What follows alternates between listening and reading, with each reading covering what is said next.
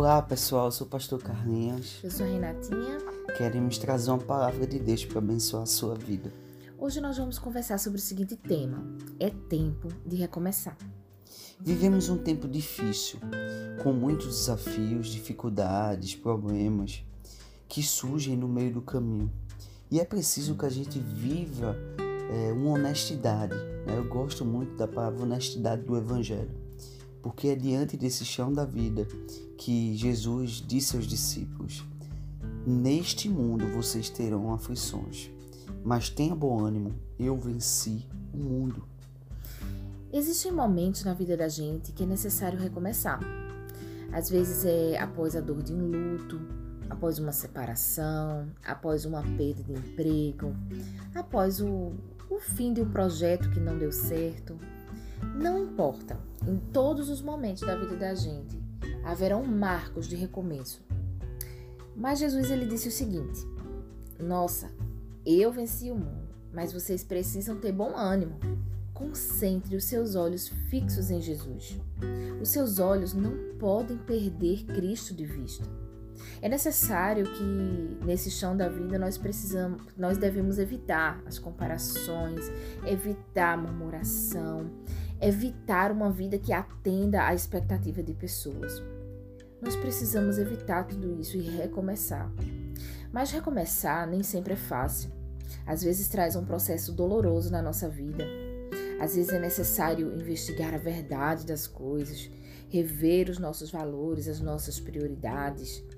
E você é chamado nessa manhã, nessa semana que se inicia, a recomeçar, a reconstruir. O que é que precisa ser reconstruído em sua vida hoje? É preciso viver algo novo, algo que Deus está preparando para você se reinventar, se voltar para o alto, para é, dar a volta por cima, a gente sempre fala muito isso, né? Mas a volta por cima é você manter os olhos sobre o Cristo que vai te dar uma responsabilidade, um chamado para um tempo novo. Os cristãos precisam entender que a gente cresce de dentro para fora, a imagem de Deus. E recomeçar perpassa por tudo isso é um tempo precioso, é um tempo onde Deus nos dá a oportunidade de fazer as coisas diferentes. É um tempo profundo, é um tempo de Deus. Se a gente vai recomeçar, a gente vai reconstruir, criar raízes profundas, criar um relacionamento profundo com Deus. A tempestade vai acontecer, a minha fé vai é, ser abalada de alguma forma. Mas quando eu recomeço, ele muda a qualidade da minha fé, a substância da mesma. Porque quando perseveramos, quando colhemos o fruto é, do que Deus está fazendo na nossa vida, nós vamos desenvolver um coração mais confiante, porque a gente percebe que a mão de Deus está tocando em tudo na nossa vida, em todas as áreas da nossa existência. E a gente vê que os problemas não são só os problemas em si, mas é a raiz que Deus está tratando e mudando, né? Então os discípulos, quando Jesus morreu, eles ficaram batidos, eles ficaram desesperados. Alguns desistiram de tudo, voltaram a pescar. Outros é, sentiram o coração arrasado e disseram: tudo que eu vivi foi perdido, ele morreu. Eles não tinham expectativa. É aí que vem a esperança da ressurreição, o recomeço. É quando eles têm um encontro com o Criador. E esse encontro com Jesus ressurreto, com Jesus que venceu a morte, com Jesus que rompeu os últimos dos vilões, aquilo que nos mantinha escravo, ele nos tornou livre a ter uma atitude vibrante. E eu acho muito bom quando o texto ele mostra claramente quando os discípulos correram e viram ali que Jesus não estava naquele túmulo, eles se encheram de esperança. É esse retrato da ressurreição, do Jesus que venceu tudo é, por amor, por mim e por você. Isso mantém o nosso coração vibrante. O cativeiro da alma, a luta que você enfrenta, que eu enfrento, não pode nos tirar a nossa atitude vibrante. É preciso entregar o caminho ao Senhor, a confiar nele e saber que ele tudo fará. A atitude vibrante é muito importante nesse recomeço, para recomeçar na nossa vida. E ela não significa que é uma atitude alienada, infantil, muito pelo contrário. é uma atitude de fé, é uma atitude consciente, é uma atitude realista, que envolve coragem, envolve ousadia. A chuva, ela cai sobre justos e injustos. As injustiças acontecem nesse mundo e muitas vezes nós somos respingados não só pelas consequências do nosso pecado, mas às vezes pela consequência do pecado de outras pessoas que nos afetam. Mas Paulo, ele se alegrava com os açoites, com a perseguição. As cartas mais lindas de Paulo, com os ensinamentos mais lindos, foram feitos dentro do cativeiro, dentro da prisão. Todas as coisas cooperam para o bem daqueles que amam a Deus. Nunca esqueça disso. Deus age em nossas vidas. Deus está agindo sempre. Deus está in, intensamente interessado em ver as mudanças que ele quer cumprir o propósito dele na nossa vida. E isso passa eu entender que ele age para o nosso bem, o bem do seu povo, porque fomos comprados, fomos salvos por ele.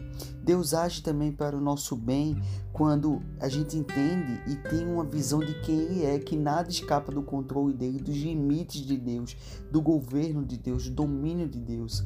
Deus age em todas as coisas para o bem daqueles que o amam. Existe um otimismo aqui, porque nós entendemos que nós somos amados e cuidados por Deus. E também eu queria deixar uma outra parte assim, Deus age naqueles que amam a Deus, aqueles que foram chamados para de acordo cumprir o seu propósito. Então Deus não age para a nossa comodidade, né? Não é para o seu conforto, pode ter certeza disso. Deus age para fazer com que você enfrente os mares, enfrente as tempestades e você fortaleça ainda mais a sua fé. Olha só, a gente nunca pode perder de vista que Deus é um Deus amoroso, que Deus é um Deus que se importa com a nossa vida. Ele se importa com a sua vida, com cada detalhe da sua vida. Nós temos que trazer sempre à memória que tudo coopera para que a vontade de Deus ele se cumpra. Não tem a ver comigo, não tem a ver com você individualmente, mas tem a ver com ele. Significa que nós precisamos ter uma atitude vibrante, porque nós precisamos ter convicção da nossa missão. Quem é que comissiona você? Quem é que chamou você? Quem é que cuida de você? Quem é que sustenta você? Um grande exemplo disso é a vida de José. Se a gente for olhar tudo que aconteceu lá na história de José, a gente vai ver que apesar de um, grande mal ter sobrevindo sobre ele, quando seus irmãos o venderam como escravos, escravo, Deus ele pegou aquela situação ali e transformou em algo grandioso na expansão do reino dele. Então enxergue com expectativa. Não se deixe levar pelas circunstâncias, pois Deus ele quer mover o seu coração a algo novo. Ele quer que você crie uma expectativa, que você mude o óculos, que você passe a enxergar com fé. Porque, olha, é, entenda que o impossível é impossível para mim e para você, mas para Deus nada é impossível. Então, enxergar sobre essa perspectiva não é você é, ter uma fé infantil, mas é você entender que você é movido pelo alto. Os discípulos eles estavam usando por um momento um discurso de frustração, de abandono, de medo. Então recomeçar foi preciso enxergar-se diferente, enxergar que o pecado paralisa, que as coisas dessa vida é, paralisam às vezes a gente. Então a gente precisa remover esse embaraço. A gente precisa, eu gosto muito da imagem de um carro andando na chuva. Eu não sei se você já passou por isso. Você está dirigindo ali, você não consegue ver nada à sua frente e nem nada à sua trás, né? Agora, da mesma forma, é, o evangelho é como é, um para-brisa que você está o tempo todo usando uma velocidade para que você possa enxergar à frente e você não fica olhando no retrovisor preso ao passado, sem expectativa. Então, recomece, enxergue diferente. Olha, tem um versículo que eu acho belíssimo na palavra de Deus, que está lá em Jeremias 29, 11. Diz assim: Porque sou eu que conheço os planos que tenho para vocês, diz o Senhor. Planos de fazê-los prosperar e não lhes causar dano. Planos de dar-lhes esperança e um futuro.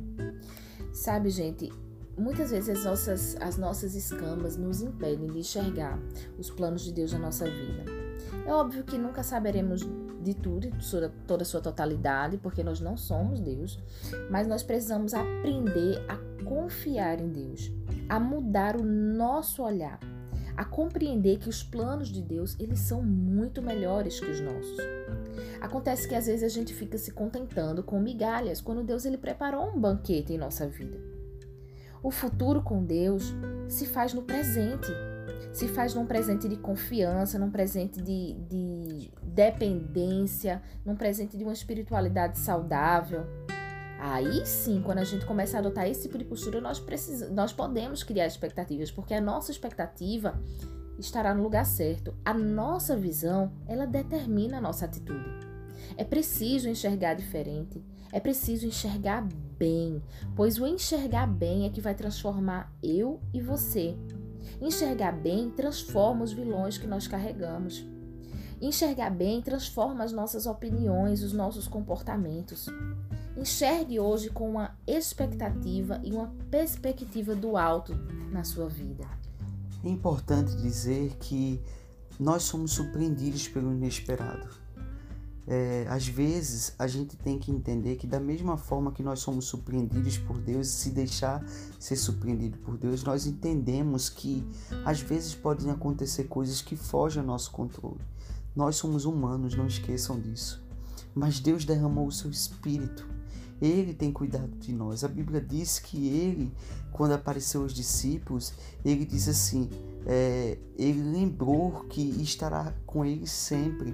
Quando ele disse também em outro momento: Não os deixarei órfãos. Quando ele disse que quem eu vou impulsionar vocês a ganhar o mundo. Né? Esse encorajamento eu acho fantástico, porque Jesus ele disse assim: olha, o desafio maior ainda vai acontecer.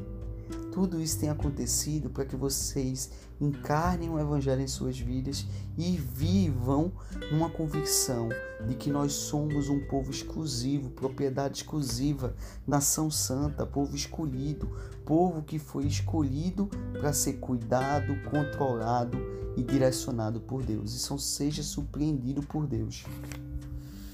Olha, eu não sei hoje como você se encontra mas eu quero dizer a você que Deus, ele quer que nós possamos ele quer, ele deseja que nós recomecemos todos os dias, que nós superemos os nossos obstáculos, que nós possamos vencer os nossos medos. Tenha uma atitude vibrante, tenha expectativas de fé. Entenda que o inesperado, ele está nas mãos de Deus. Deus ele controla todas as coisas. Pois quando a gente muda a nossa perspectiva, a nossa visão, nós vencemos os obstáculos. Talvez você hoje esteja um pouco desacreditado, um pouco triste, um pouco com medo, incrédulo, mas deixa eu te falar uma coisa. Deus hoje ele quer falar com você. Deus hoje ele quer te trazer um recomeço, um renovo de vida. Nós queremos orar por você no dia de hoje. Senhor, eu quero te entregar a vida de cada um que está assistindo, Paizinho, que o teu Espírito Santo possa encorajá-lo, Senhor, a ser curado de todas as áreas que tu quer ministrar, que tu quer trabalhar. Eu não sei o que se passa na vida de cada um que está escutando esse podcast, mas eu sei, Senhor, que o olhar deles a ti, Senhor, é como um antídoto, Senhor. Tu é o nosso médico é, e tu quer curar, Senhor todas as nossas necessidades. Tu quer promover o teu reino em nós, Senhor. Tu quer promover a renúncia, Senhor. A entrega plena a Ti, Senhor.